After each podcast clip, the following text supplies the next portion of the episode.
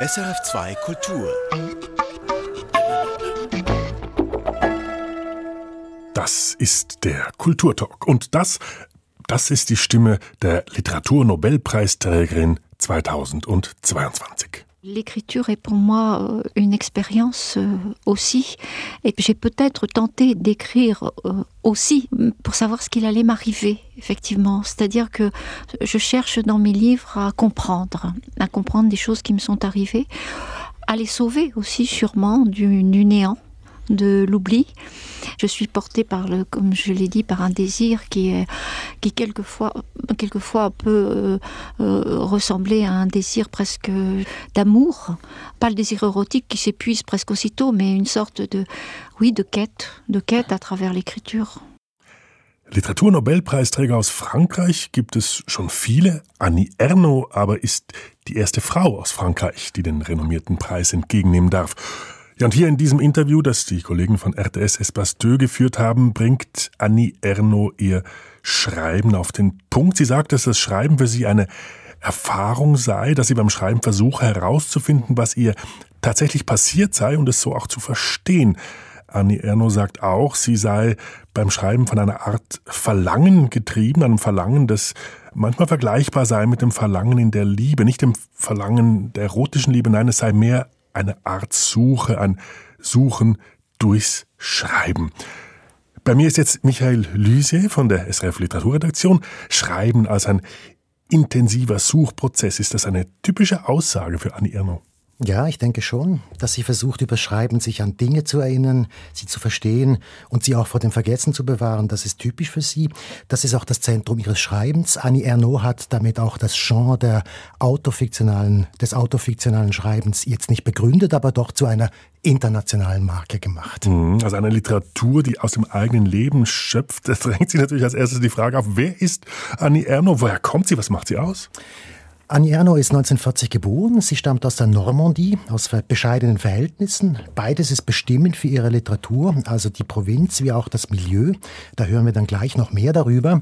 Sie studiert, was außergewöhnlich ist für ihr Milieu. Sie wird Lehrerin, sie beginnt zu schreiben und sie veröffentlicht 1974, also mit 34 Jahren, ihren ersten Roman.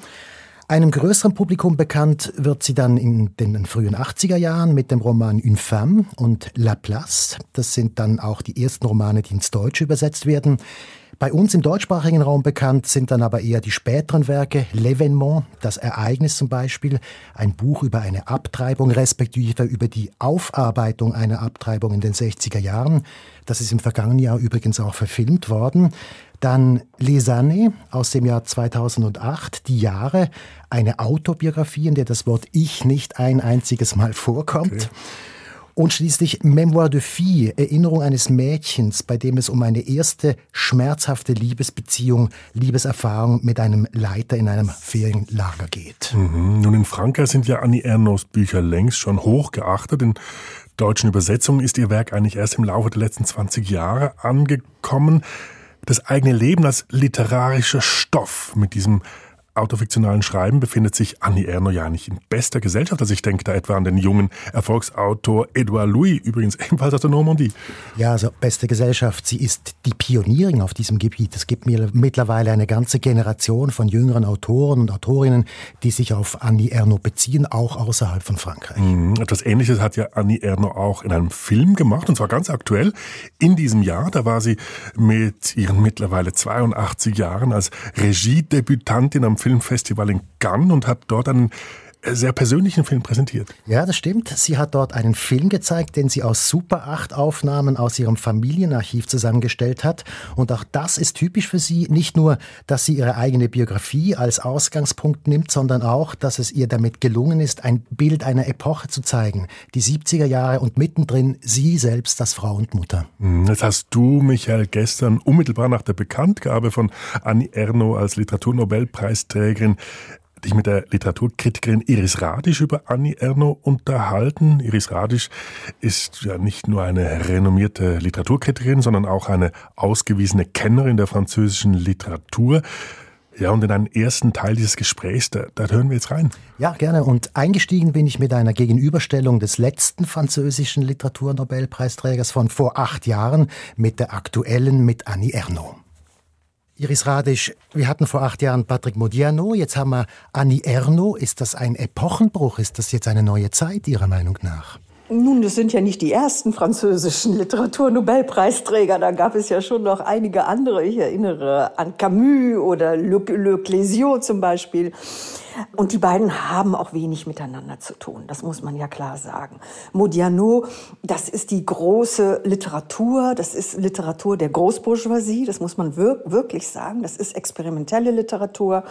Das ist Literatur aus dem Herzen von Paris, von Saint-Germain-de-Prés. Äh, das handelt von Paris und Annie Ernaux, das handelt nun überhaupt nicht von der Kulturhauptstadt der Welt und das handelt von der französischen Provinz. Äh, Annie Ernaux kommt aus der Arbeiterklasse. Die beiden haben nun wirklich fast nichts miteinander zu tun, außer natürlich, sie teilen die französische Sprache. Ja. Genau darum habe ich gefragt. Also ja. vom, vom Großbürgertum jetzt zum Proletariat gekommen, um es ein bisschen plastisch zu sagen. Ja, absolut. Also das ist ja, was Annie Ernaux wirklich auch so einzigartig macht in der französischen Gegenwartsliteratur, dass sie eben äh, wirklich ähm, die Klasse und die Herkunft aus einer Klasse zum Thema macht. An und für sich ist das in der Pariser Literatur fast bis heute, also fast muss man schon ernst nehmen, aber fast bis heute gar nicht üblich gewesen. Das war selbstverständlich, dass die französische Literatur aus der Oberschicht kam, dass die französischen Schriftsteller an den großen Écoles waren, dass die in Paris lebten, dass das Großbürgerkinder waren. Das war fast selbstverständlich. Und Annie Ernaux stellt da einen deutlichen Bruch dar. Und das ist es, glaube ich, auch, was sie vor allen Dingen für junge Leser und Leserinnen im Augenblick so unglaublich attraktiv macht, dass man spürt, hier ist eine hochliterarische Sprache, die auch magisch ist, die, die einen in den Bann zieht, die aber ganz deutlich klassenbewusst ist. Und dieser Mix, das ist wirklich einzigartig und dafür hat sie meiner Ansicht nach auch völlig zu Recht den Literaturnobelpreis bekommen. Bekannt ist sie ja für ihre autofiktionale Schreibweise. Sie nimmt ihr Leben und macht daraus Literatur. Wieso macht sie das? Ja, das ist äh, für sie, ich würde wirklich sagen, die Erforschung einmal ihrer selbst, aber vor allen Dingen die Nachbereitung, die existenzielle Aufbereitung dieses Klassenwechsels, den sie vorgenommen hat. Weil ich sage, sie kommt aus der Arbeiterschicht. Ihr Vater war also zunächst äh, agrikulturell Arbeiter, dann war er Arbeiter in einer Fabrik, dann hatte er so, eine, so, so einen kleinen Krämerladen, so eine Epicerie mit einem Café. Und das ist die Welt, in der sie groß wurde, aber sie hat einen Bildungsaufstieg gemacht. Und das ist natürlich eigentlich ja für die Boomer, also das ist ja mein meine, meine Generation, die Boomer, für uns ist das ein großes Merkmal, dass wir Bildungsaufstiege gemacht haben, aber auch schon für die Generation davor, also für die in den 40er, Ende der 40er Jahre geborenen, ähm, Annie Arnaud ist Jahrgang 40, für die ist das schon auch sehr wichtig gewesen. Also dieser Aufstieg über das französische Bildungssystem, die Klasse zu wechseln, die Herkunft abzulegen und zumindestens geistig, sprachlich, soziologisch in eine ganz andere Welt einzutauchen. Und diesen Weltbruch, so muss man das wirklich nennen, den verarbeitet sie Stück für Stück mit all ihren Büchern. Und die sind ja alle autobiografisch. Immer wieder neue Aspekte, neue Geheimnisse ihres Lebens äh, werden da aufgedeckt und zum Teil ist es auch für sie wirklich eine Entdeckung. Also sie schreibt ja sehr lange daran, sie gräbt, sie sagt auch mit großen Emotionen verbunden. Ich durfte sie ja mal sprechen da bei sich zu Hause in Frankreich. Sie wohnt im Großraum, im Großraum Paris, da habe ich sie mal besucht und sie sagt, mit ganz viel Emotionen arbeite ich daran, um dann eben diese fast emotionslose kalte Präzisionsprosa hin, hinzubekommen, die mein Leben ist. Auf das komme ich gerne noch zu sprechen. Ich bleibe noch einen kurzen Moment bei der autofiktionalen Schreibweise. Kann man da sagen, dass sie in dem Punkt so ein bisschen eine Art Urmutter geworden ist? Weil es gibt ja jetzt eine ganze Generation, die das auch tut, auch in Frankreich zumindest. Ganz richtig. Die, also vor allen Dingen Eribon, aber auch äh, der junge Louis, die, die berufen sich ja direkt auf ihre ja, Urmutter, kann man vielleicht wirklich sagen, und sagen, sie hat den ersten Schritt gemacht. Und auch die beiden sind ja Kinder der Arbeiterklasse, die kommen aus der tiefsten Provinz, aus, aus ärmlichen Verhältnissen. Und auch die haben ja diesen Bildungsaufstieg genommen, also ganz ähnlich wie Annie Ernaux. Und dass sie diesen Weg literarisch beschritten hat, das war für die beiden, glaube ich, sowas wie ein, ja, wirklich bahnbrechend, aber diesmal im wörtlichen Sinne. Sie hat den Weg als erste freigemacht und die konnten folgen. Ich glaube, so ist es wirklich. Genau, und das geht bis über die Landesgrenzen hinweg. Ich, ich denke noch an Julia Frank in Deutschland zum Beispiel. Mhm, ja, sicher noch. Ich meine, dieses ganze autofiktionale Schreiben ist ja im Augenblick für die Romanliteratur so bedeutsam geworden. Nun kann man nicht sagen, Annie Ernaux hat das erfunden. Das wird, so weit würde ich nicht gehen, weil speziell in der französischen Literatur denken Sie an das große autofiktionale Werk von Simone de Beauvoir. Das ist viele tausend Seiten. Und auch vor ihr äh, Michel Léris zum Beispiel mit seinem Mannesalter also die Autobiografie, die Autofiktion spielt in Frankreich immer schon eine sehr, sehr große Rolle. Aber all das, muss ich nochmal sagen, waren Großbürger die ihren Werdegang, der von Anfang an glorios war, dann aufgeschrieben. Bei ihr ist es eben anders. Und das gilt dann eben auch für ihre Schüler Eribon und äh, Louis. Welche sind denn jetzt Ihre Themen? Sie haben die Klasse erwähnt, das haben Sie schon vertieft. Wenn ich Ihre Sachen lese, dann kommen natürlich schlimme sexuelle Beziehungen dazu. Bulimie ist ein Thema, Abtreibung natürlich. Ja, Was halten ja. Sie für zentral in, in Ihrer Themenwelt? Also die, das, die Geschichte der Weiblichkeit ist sehr, sehr wichtig. Und auch da finde, empfinde ich sie als revolutionär.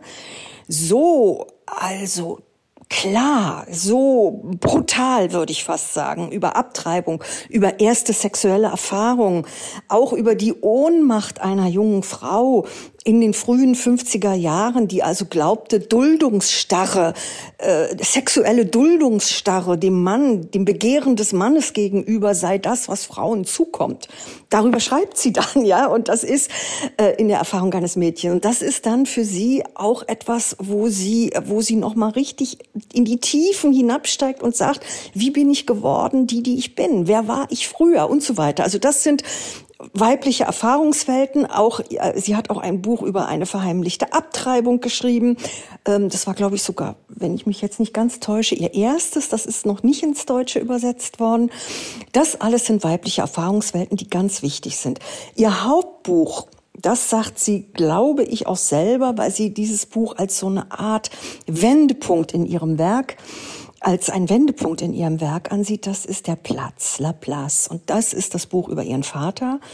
Da würde ich schon sagen, das ist die Schlüsselfigur, weil ihrem Vater Gerechtigkeit widerfahren zu lassen in einem autobiografischen Buch, das hat sie mir auch in dem Gespräch, was ich mit ihr hatte, nochmal genau erzählt.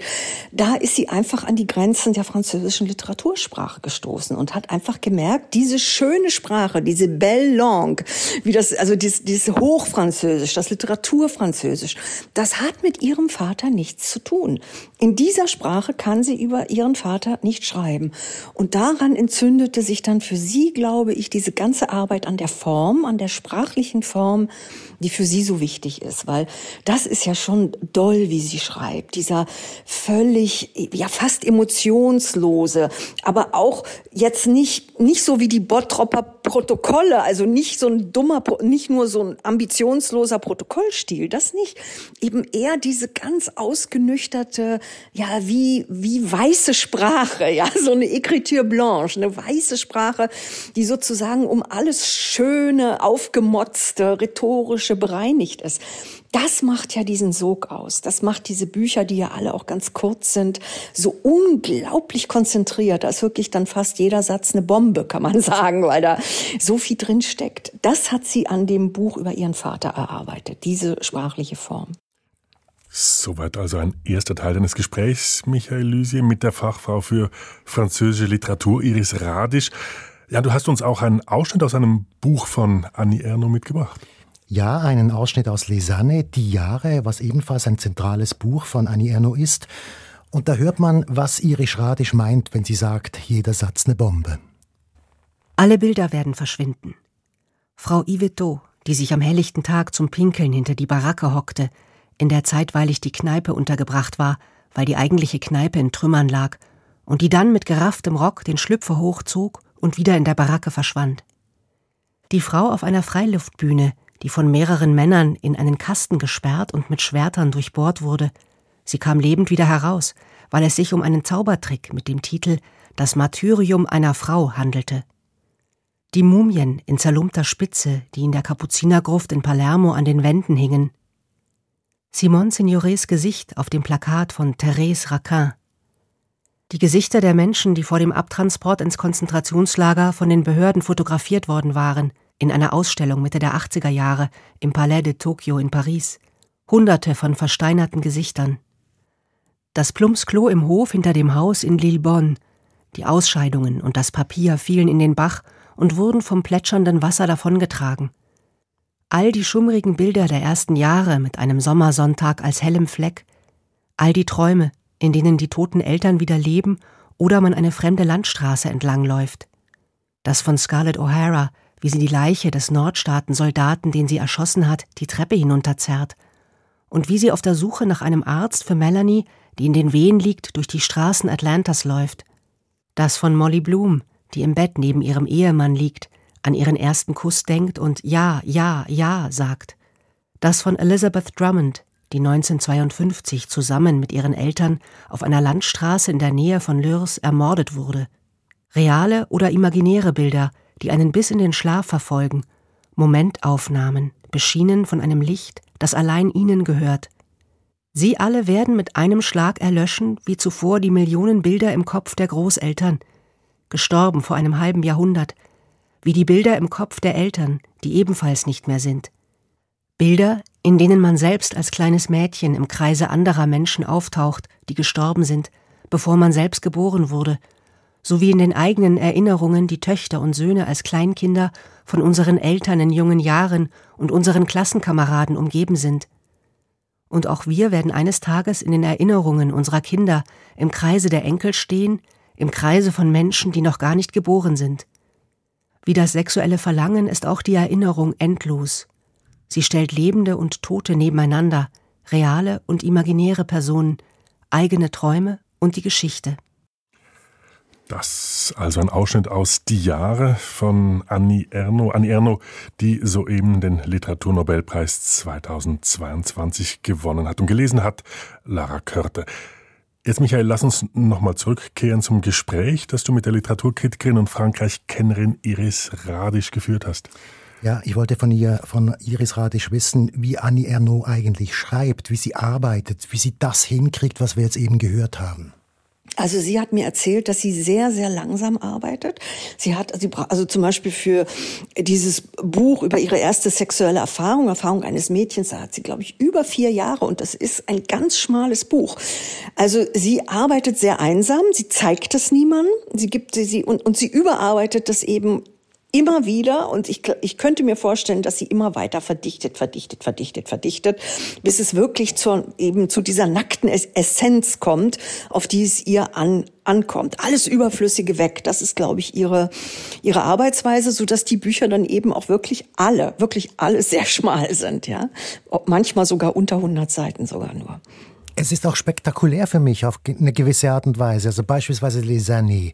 Da haben wir Bögen aus einer Geschichte bestehen, die aber unterteilt sind in ganz viele kleine Abschnitte. Und jeder Abschnitt ist selbst wieder eine Geschichte. Und am Schluss wird das alles so verdichtet auf einen Punkt hin. Ja, das ist einfach so. Und ich glaube, dass es wirklich für sie so ist wie naja, wie gehen im Schnee. Sie hat keine Sprache, die ihr zur Verfügung stand. Es gibt natürlich den französischen Naturalismus, es gibt Solar, es gibt natürlich die Versuche, äh, auch, auch Arbeiterschichten oder untere Schichten zu beschreiben. Aber das wurde immer trotz allem mit, aus der Perspektive der, der, der, Hoch, der Hochkultur, der französischen Kultursprache gemacht. Sie versucht ja eine adäquate Sprache zu finden. Mich erinnert es allenfalls oder eigentlich doch sehr stark an Camus, der ein bisschen in seinem letzten Buch der erste Mensch hatte schon was ähnliches versucht, dass er also die unterste Schicht, aus der ja auch er kam, Mutter, Analphabetin, Putzfrau, denen auch sprachlich gerecht zu werden, indem man eben die Sprache abrüstet und so ganz auf die Essenz zurückführt. So fast so eine neutrale Schreibweise findet. Das ist eine Arbeit, die ich, übrigens ist Camus, das hat sie mir auch erzählt, für sie ein ganz wichtiger Autor, der sie unglaublich geprägt hat. Und als sie ihren Ehemann Monsieur Ernaud kennenlernte, hat sie mir erzählt, war das erste, was sie ihm vorlas, war Ja und Nein von Camus und so. Also ganz wichtiger Autor. Aber nichtsdestotrotz, sie als eine Autorin weiblicher Erfahrungswelten, sie musste diese Sprache für sich neu finden. Und ich glaube, dieses Kondensieren, dieses auf den nuklearen Kern sozusagen, auf den atomaren Kern alles zurückführen, das ist ihre sprachliche Arbeit, ja. No, Nochmal eine Frage zum Inhalt, zu den Themen. Auf der einen Seite habe ich das Gefühl, wenn man das jetzt so anschaut und wenn man auch liest, muss das ein ständiger Tabubruch sein. Auf der anderen Seite mhm. habe ich das Gefühl, man liest es ja trotzdem gerne. Es ist, und ja. das nicht aus voyeuristischen Gründen, sondern weil es einfach gut geschrieben ist. Magisch fast, nicht? Also ich finde dieses, dieses, dieses sparsame, dieses, das ist ja auch existenziell. Also da sind diese Erfahrungen ja alle drin. Und sie, das muss man ja auch sagen, sie ist, sie hat eine gewisse Schamlosigkeit, die ich auch wunderbar finde, ja. Also sie äh, scheut sich nicht, auch die unangenehmsten Gefühle in die reinzugehen. Also gerade dieses Beispiel, wo sie sich sexuell hingibt, ganz jung in einem Ferienlager, einem Jungen, den sie da kennenlernt und es eigentlich nicht will. Und wie sie das dann aber beschreibt, die Scham, die sie empfindet, wie sie nicht anders kann, als zu dulden, weil sie nichts anderes gelernt hat. Wie tief und radikal sie dann in diese Gefühle retrospektiv nochmal reingeht, das ist schon irre. Also da ist eine, ich meine Schamlosigkeit in einem guten Sinne, ja, in einem Sinne, der wirklich weiterhilft, der was aufdeckt. Das ist ganz großartig bei ihr. Sie haben sie kennengelernt, haben Sie gesagt. Mhm. Sie haben sie besucht. Mhm. Wer ist Ihnen begegnet bei dieser Begegnung? Ja, das ist ganz irre, weil sie lebt in, in, im Pariser Großraum in einer eigentlich entsetzlichen Satellitenstadt, die so aus dem Boden gestampft wurde. Dort aber in einem sehr, sehr schönen Haus, so mit Blick bis weit ins Land, bis La Défense. Sehr schön mit, mit, mit einer wunderbaren Bibliothek, mit sehr schönen Möbeln. Also es ist wie so ein Raumschiff, so habe ich es empfunden, in dem sie lebt. Ähm, sie fährt nicht gerne nach Paris. Sie fühlt sich bis heute dieser, dieser Kulturhauptstadt nicht zugehörig. Also sie hat ihre alte Klasse verlassen, ist aber in keiner neuen Klasse an, angekommen. Sie ist wirklich auch so, sie ist eigentlich in diesem Raumschiff, wie ich es da auch empfunden habe, in, in dem Haus, in dem sie wohnt. Und sie ist ähm, sehr auskunftswillig. Also sie redet ungefähr so schnell wie ich jetzt, aber ich glaube noch viel, noch viel, viel schneller, ja, noch viel, viel schneller und sie erzählt sehr gerne. Also dieses ausgedünnte Schreiben ist das eine, aber sie gibt darüber sehr, sehr gerne und auch sehr bereitwillig Auskunft. Jeder, der Französisch beherrscht, kann das auch in vielen Interviews, die im Internet vorliegen, sich nochmal anhören. Sie scheut sich nicht, Auskunft zu geben und auch in die Öffentlichkeit zu gehen. Es ist eine Heidenfreude, mit ihr zu sprechen. Es ist auch eine Heidenfreude, mit Ihnen zu sprechen. Ich habe Sie sind total begeistert von dieser Entscheidung, dass Annie Ernaux jetzt diesen Nobelpreis bekommen hat. Das freut mich aus vielerlei Hinsicht, ja. Aber natürlich ist es auch ein großer Sieg für die schreibenden Frauen. Das freut mich wirklich sehr, ja. Ich möchte noch mal kurz zusammenfassen, warum ist es toll, dass Ernaud den Preis bekommen hat. Es ist literarisch einzigartig und ein großes Novum, was sie da gemacht hat. Es ist wirklich die, die Ankunft der unteren Klassen in der Hoch Kultur, in der Hochliteratur, auf dem Niveau von Proust mindestens, ja, aber eben nicht mehr nur die Dienstboten, sondern die Hauptpersonen spielen in, in diesen Büchern die Rolle. Und es ist wirklich das sich öffnen für die ganze Thematik der Weiblichkeit, des weiblichen Körpers, der Sexualität, der Abtreibung, der, der weiblichen Scham, also all diese Punkte, die in der Literatur über Jahrhunderte von Frauen nicht richtig dargestellt wurden, die sind da endlich richtig und radikal vorhanden. Also ist es für mich wirklich eine ganz, ganz großartige Entscheidung. Eine ausgesprochen begeisterte Iris Radisch. Sie ist Literaturkritikerin und Fachfrau für französische Literatur. Ja, und jetzt haben wir noch etwas Zeit, um in einen weiteren Ausschnitt von Annie Ernaux Bücher zu hören. Ja, ich habe eine kurze Passage aus L'Evénement mitgebracht, das Ereignis, ein Roman, bei dem es wie gesagt um die Aufarbeitung einer Abtreibung geht. Der Ausschnitt dauert so etwa drei Minuten und ganz zum Schluss wird dann nochmal sehr deutlich, warum Annie Ernaux eigentlich schreibt. Ich ging noch einmal zu Dr. N. Nach einer gründlichen Untersuchung sagte er lächelnd in einem zufriedenen, lobenden Ton, ich hätte mich gut geschlagen. Unbewusst ermunterte auch er mich dazu, meine Gewalterfahrung als individuellen Sieg zu begreifen. Er gab mir als Verhütungsmittel ein Diaphragma mit, das man tief in die Scheide einführen musste, und zwei Tuben eines spermienabtötenden Gels. Ich schickte die Sonde nicht an Madame PR zurück. Bei dem Preis, den sie genommen hatte, fühlte ich mich nicht dazu verpflichtet.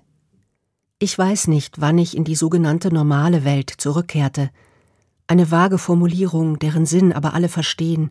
Das heißt die Welt, in der ein blitzblankes Waschbecken oder die Gesichter von Mitreisenden im Zug keine Fragen mehr aufwerfen und nicht mehr schmerzen. Ich begann meine Abschlussarbeit zu schreiben. Ich arbeitete abends als Babysitterin und als Telefonistin für einen Kardiologen, um das Geld für die Abtreibung nach und nach zurückzuzahlen. Ich ging ins Kino und sah mir Charade mit Audrey Hepburn und Cary Grant an und Heißes Pflaster mit Jeanne Moreau und Belmondo. Filme, von denen mir nichts im Gedächtnis geblieben ist. Ich ließ mir das lange Haar abschneiden und tauschte die Brille gegen Kontaktlinsen wobei mir das Einsetzen der Linsen ins Auge genauso schwierig und riskant vorkam wie das Einführen des Diaphragmas in die Scheide. Ich sah Madame PR nie wieder. Ich habe nie aufgehört, an sie zu denken. Ohne dass es ihr bewusst war, hatte mich diese vermutlich geldgierige Frau, die trotzdem in ärmlichen Verhältnissen lebte, meiner Mutter entrissen und in die Welt geworfen. Eigentlich sollte ich dieses Buch ihr widmen,